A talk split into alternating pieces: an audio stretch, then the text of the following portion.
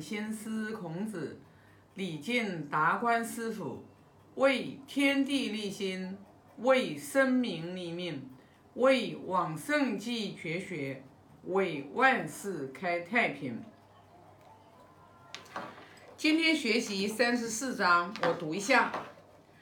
子即变，子路请导。子曰：“有诸？”子路对曰：“有之。”累曰：导而于上下神奇。子曰：“秋之道久矣。”这里讲的是孔老夫子，嗯，生病了，应该是生病还生的还是蛮严重的。然后呢，就是子路，然后呢就请导，就是向嗯请请求这个神明的这个护佑嘛。然后。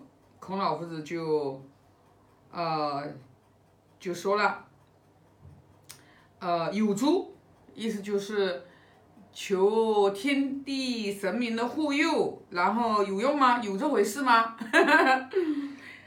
子路然后对曰说有之，子路就说嗯有的，他说累曰累就是肯定是古代的一个就是呃一个就是文文。文字的文文献的这种记者嘛，嗯，然后呢，他就说有的，他说导于上下神奇，就是向天地神明去祷告，然后有这种说法的，有这么一回事的。然后夫子说啊，那我已经祷告很久了。哎，这这个这什么意思啊？你看啊，我们在《论语》里面，孔老夫子，啊，就是子路问是。是这个就是鬼神，然后孔老夫子就跟子路讲了，未能未能是人，焉能是鬼？然后就是让弟子们的话就是敬鬼神而远之。那这里你看，为什么孔老夫子说哦，原来是，呃，原来说我已经祷告很久了。其实这里面是有深刻的含义的。嗯，孔老夫子呢，他是一直是，呃，教化学生要注重人人道德的这种个人的这种修持，也就是就我们现在就是佛教里面我们经常讲的，就是诸恶莫作，众善奉行的，是属于要把人世上的人人的这个本分尽到了之后，然后你就听天命，你就是听天由命，就老天爷他自然会有一个安排的。那这里的话，你看。为什么他又跟子路说啊？那这个样子的话，我已经祷告很久了。其实孔老夫子的祷告很久啊，不是说他一直依赖于外在给他一个什么样的加持，而是孔老夫子这样的大圣人，他的一言一行，然后一个念头，他都是符合天地之德的。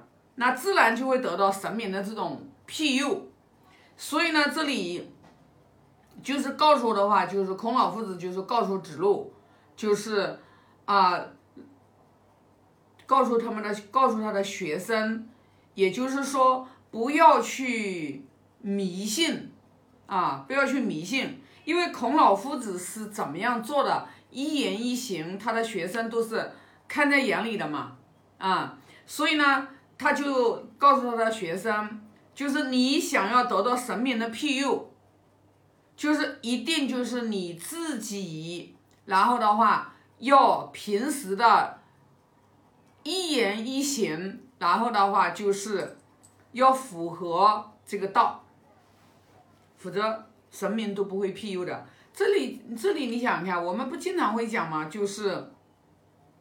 呃，你看有有很多的时候，我们就是去，啊，我以前也也做过啊，去寺庙里面，比如说像求佛菩萨的一种庇佑呀，啊，就是包括像我们修同修的这个，就是呃学这个师兄们当中呀，也就是说自己的亲人，然后生病的时候，然后就是会。求这个菩萨加持呀，然后说，哎呀，能过过这一关啊，父亲母亲或者能过过这一关，然后自己吃素呀，这种呀，诶，这这就是祷告呀，这就是祷告。嗯，当然呢，就是说我们普通人的祷告的话，其实你看它都有一个条件在里面的，包括你看我们也有师兄他就是求生意兴隆呀，然后就生意兴隆做到了多少万，然后的话他就去给寺庙里面捐一半钱呀。啊，有呀，然后真做到了一百万，呃，真做到了多少万，真做到了多少万的时候，然后也就真就捐钱了，这种事情多呀，就是我们生活当中你到处都有看到。但是孔老夫子呢，他为什么要教我们说啊，秋之岛久矣，他就是要教我们，其实我们不用去临时抱佛脚呀，就不用去临时抱佛脚。就是如果我们的一言一行，如果我们真正是按照，就是说，因为你祷告嘛，你肯定就是祈求神明的庇佑的时候，你肯定就是发了一个愿嘛，改变自己的这个啊过错嘛啊，然后的话就是求福，就是求求求福嘛，求福，然后改过嘛啊，把自己的过错改掉嘛，对不对？然后要发一个愿，要求做做做什么样什么样的善事嘛。那求福，我们去求福改过。那求福改过，其实并不是说家里的人出了什么事情，你要才去求福改过的，而是说我们日日行持，我们都要去求福改过。因为什么呢？你就像我是相信这个的，我不知道就是别人信不信。就是我们一个人，其实在不断修持、学习经典的过程当中。如果你身上真你身上真的是有有障碍有业障啊，尤其是业障深重的人，说实话，拿不起来大善知识的书的，就是业障重的人，他连《论语》佛经、儒释道三家的经典他拿不起来的，他捧不起来的，为什么？他没有那个福报，他没有那个福德，就连一本小小的经书他都捧不起来，你们不相信呢？啊，我是对这个是深信不疑的，因为我一直相信，我你看分享这么多集视频，我相信所有的人都都应该能有感悟，能听了我连续听我这个视频分享的人，应该会有有感感感觉，就是说我一直在讲心，我一直在讲心，因为什么呢？因为我们生活的所有外在的呈现。它真的就是由我们的心创造的。首先，你要深信不疑这一点。为什么孔老夫子说“秋之岛久矣”？就是他他的每一个起心动念、一言一行，夫子他都是走在道上面的，他都是与人为善的，他都是没有自私自利的。他都是哎呀，要救救众生，又救这个天下老百姓于水深火热之中的。他是以以这个天下苍生的这种疾苦，然后为己任的人。